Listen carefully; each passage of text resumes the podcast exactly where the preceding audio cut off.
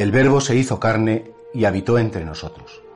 Esta declaración solemne de San Juan no puede, mm, por supuesto, en labios del cristiano y en el corazón del cristiano, dejarnos indiferentes. El que creó el cosmos, el que hizo los planetas, las estrellas, los agujeros negros, las galaxias, los océanos, los cielos con su luz, ese se ha hecho cosmos. Se ha hecho cosmos en el sentido que dentro de ese cosmos, la humanidad como ese culmen, la ha tomado el Dios eterno y se ha hecho uno de nosotros.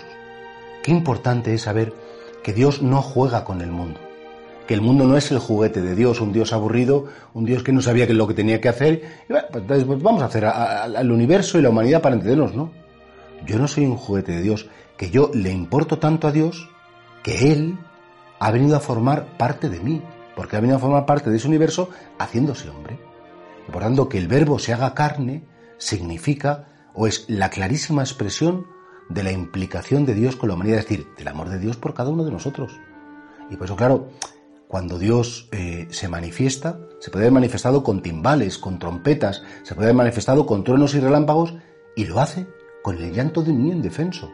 Como diciendo, no soy el Dios de los poderosos, no soy el Dios de la fuerza física, soy el Dios del corazón, soy el Dios de la ternura, soy el Dios que quiere suceder en todo ser humano. ¿Y qué tiene en común todo ser humano?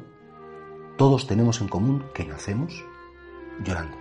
Que llorar para respirar, es decir, que, que, nacemos como indefensos. Todos tenemos en común que, bueno, pues que, que necesitamos de unos brazos, de un calor, de un cariño para poder ser humanos y para poder llegar a realizarse nuestra naturaleza.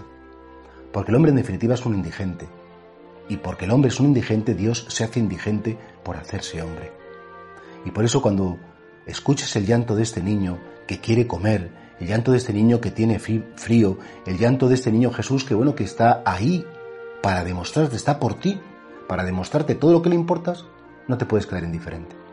Igual que cuando te dejan un niño recién nacido, lo intentas proteger, le, haces una caricia, le, haces sonreír, pues, pues igual, trátale a Jesús como tratarías al niño más ingenuo, más inocente, más limpio, con todo el cariño que seas capaz. Si Dios hoy se hace mendigo del cariño de la humanidad, se hace mendigo por amor nuestro, siendo el Todopoderoso el autor del cosmos, repito, se hace mendigo por amor a la humanidad. Qué amor tan grande tiene que tenernos el Señor para tomar esta decisión tan difícil. El Todopoderoso, el Eterno, se hace débil y temporal. El que era fuerte se hace absolutamente pues, impotente y depende de las criaturas para salir adelante. ¿Cabe más amor?